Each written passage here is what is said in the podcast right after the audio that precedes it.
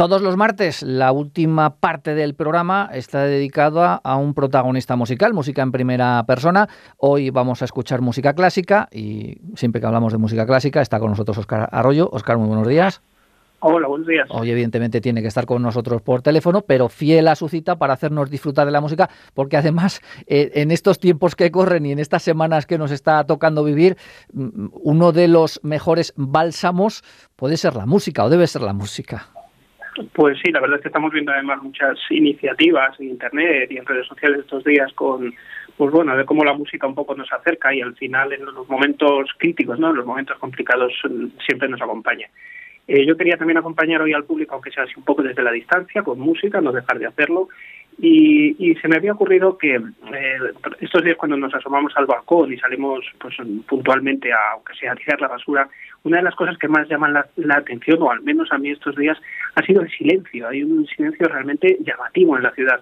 Uno no escucha nada a lo lejos, ni simplemente pues el piano de los pájaros, seguramente, ¿no? el anuncio este de la primavera. Entonces quería dedicar un programa al silencio eh, o, sobre todo en torno al silencio, podríamos decir. Eh, y para ello creo que vamos a utilizar muy bien, vamos a utilizar como vehículo, podríamos decir, a uno de los grandes compositores de la historia de la música, como Beethoven. Vamos a escuchar algunos de sus ejemplos y cómo utiliza el silencio como un recurso de primer orden.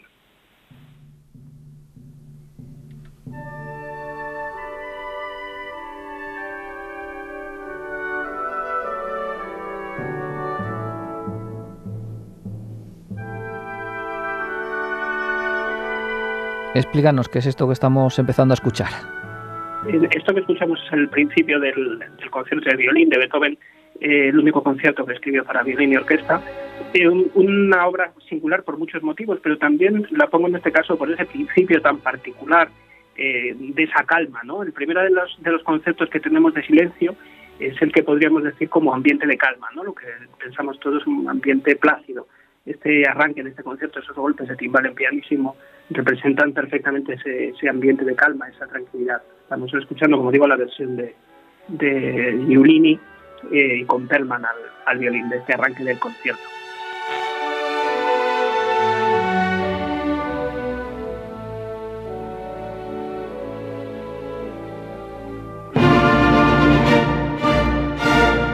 Aquí, aquí ya la cosa se va animando, ¿no?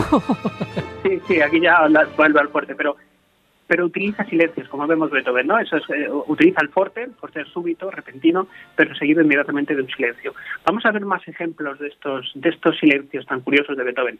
Otro concepto de silencio, aparte de este, de lo que entendemos por silencio, de tranquilidad, de calma, de reposo, sería el, el silencio como elemento rítmico, me explico. Eh, lógicamente la música funciona rítmicamente por la contraposición entre sonido y no sonido. De hecho, cualquier ritmo se basa en eso, un sonido que escuchamos y que dejamos de escuchar. Esa alternancia ¿no? es la que, mm, de alguna manera, genera el, ritmo. Eso Beethoven lo sabía como nadie. Y hasta qué punto el silencio le servía como contraste con, el sonido para crear esos, esos flujos rítmicos. ¿no? Vamos a escuchar el principio de, de, una de sus sonatas para piano, la sonata opus 31 número 1, el sol mayor con Barenboim tocando, y podemos ver numerosos ejemplos de todos estos juegos rítmicos, de cómo al final, si lo pensamos, el silencio es el que determina todos esos ritmos, bien entre las manos, entre las diferentes posiciones, en los diferentes contextos. Una obra muy rítmica, la verdad es que es muy, muy interesante.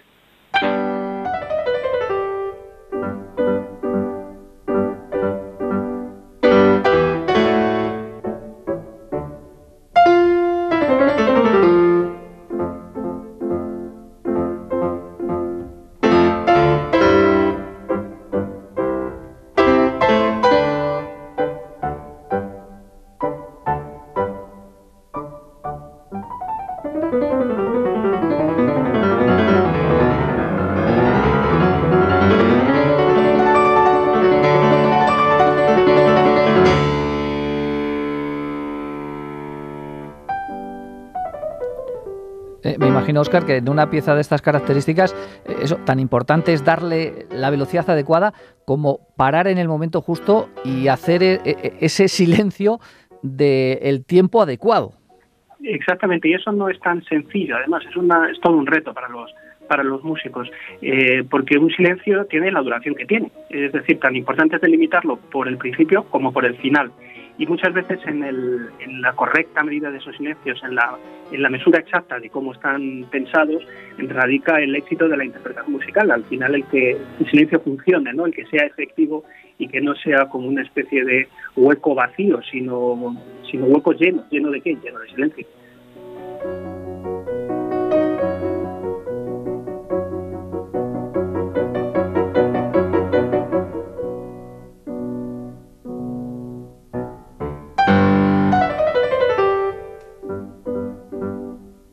Oye, una, curiosidad, estos silencios me imagino que en, la partitura también se recogen.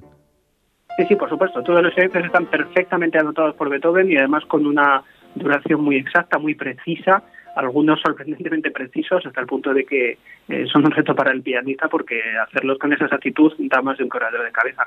Hay un ejemplo que podríamos poner aquí, pero que voy a evitar porque, como bien sabéis, los, los, que trabajáis en radio, es una de las cosas más temidas por los por los por las radios en silencio, ¿no? Cuando tenéis esos agujeros, esos huecos que eran.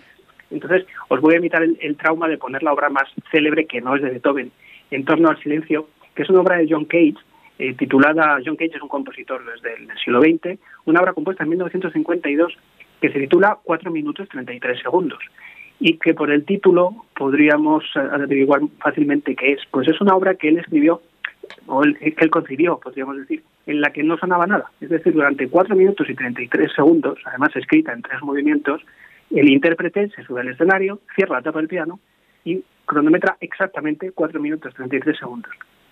Lógicamente esto es una cuestión conceptual en la que la música puede ser la de los propios, eh, el propio público o la, la, propia sala, los focos de la sala, etcétera, etcétera, ¿no? Pero eso es llevado al extremo pero vamos a evitarnos ese trance y vamos a seguir escuchando música, que es de lo que se trata. Vamos a escuchar ahora algunos ejemplos de Beethoven, otro ejemplo de Beethoven muy curioso que procuraré explicar mientras suena, de cómo un silencio puede ser fortísimo. Hablábamos antes que un silencio es un, elemento generador de ritmo, pero con Beethoven nos vamos a encontrar como algo que en principio no suena puede sonar fortísimo, puede sonar muy fuerte. ¿Cómo es esto? Bueno, vamos a escucharlo a través del movimiento lento de la tercera sinfonía.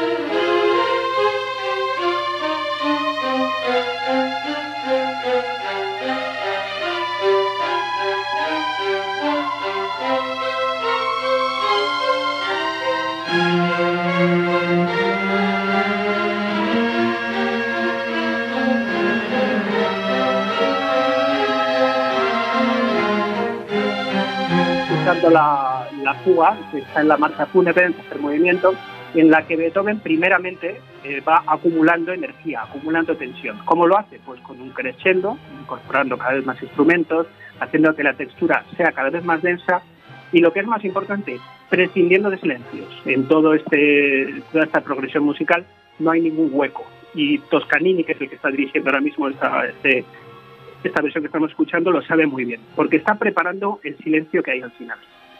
Thank you.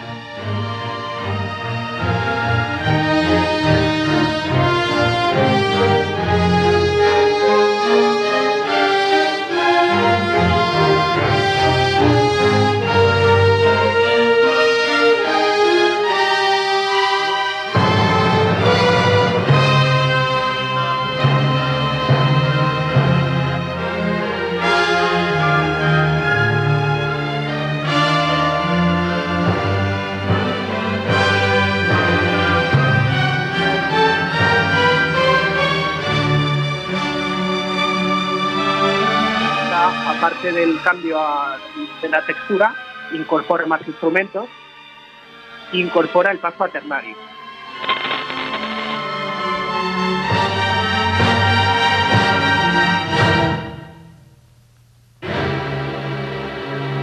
Hemos escuchado un silencio que ha sonado fortísimo por el punto en el que estaba colocado.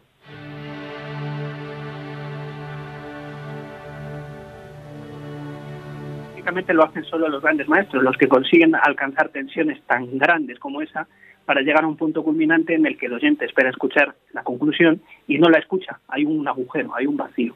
Y para mí ese es uno de los puntos de la historia de la música de, paradójicos de Beethoven en el que escuchamos un fortísimo, un pianísimo, o sea, un, perdón, un silencio fortísimo.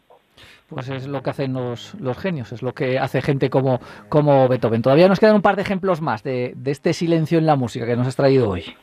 Sí, brevemente. Estábamos viendo ejemplos de silencio como calma, silencio como elemento rítmico, silencio fortísimo, como hemos escuchado este, y vamos a escuchar un silencio un poco más sofisticado. El silencio entendido no como exterior, un silencio interior, un silencio de reflexión, un silencio como evasión personal, ¿no? E introspección. Vamos a escuchar un par de ejemplos, uno de la sonata opus 31 número 2, un recitativo, un pasaje que también después de un forte el pianista va a hacer una reflexión, un elemento de reflexión eh, introspectivo, como un silencio personal.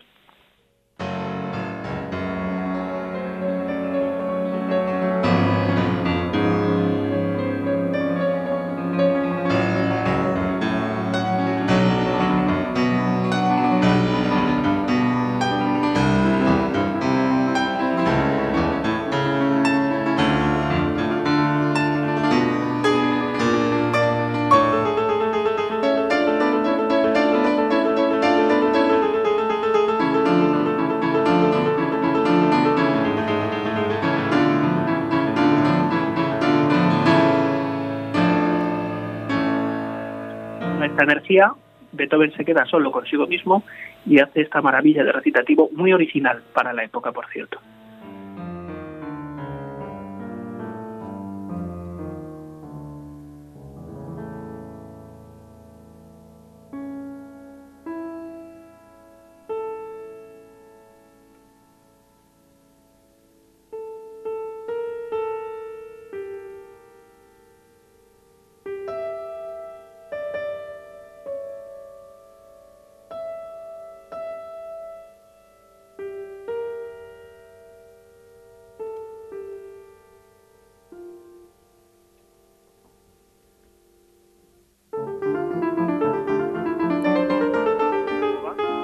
Tocando esta, esta sonata, este primer movimiento de la sonata opus 31 número 2. Y para terminar, si quieres, vamos a escuchar otro, otro ejemplo de este silencio introspectivo de Beethoven. Eh, Beethoven al final de su vida, como nuestro público sabe, todos los oyentes, eh, que estaba sordo, quedó sordo al final de su vida. Vamos a escuchar el, un poco de la, de, la, de la última de las sonatas de Beethoven, el segundo movimiento, unas variaciones en la que Beethoven, un Beethoven totalmente sordo, absorto en sí mismo, escribía una música que suena un poco, casi me atrevería a decir, lunar. Es una música compuesta en, en, en, el clasicismo, pero que realmente trasciende la historia de la música por ese silencio interior, ese recogimiento interior. Un silencio que nos acompaña hoy a todos con este, este autoimpuesto encierro, pero que, bueno, al final el silencio no tiene, tiene muchas cosas buenas como comprenderse a uno mismo, como hacía Beethoven con esta música.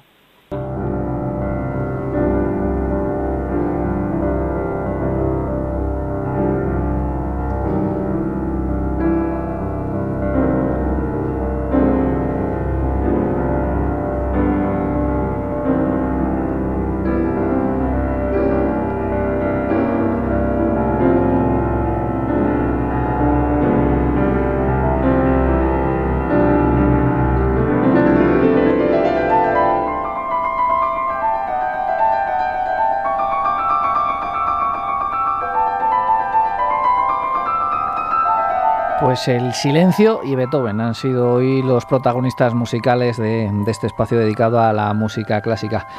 Oscar, muchas gracias por acompañarnos. Nada, un abrazo a todos nuestros oyentes y mucha paciencia y mucha música en estos días. Y el mes que viene a ver si ya nos vemos aquí, ya nos podemos saludar.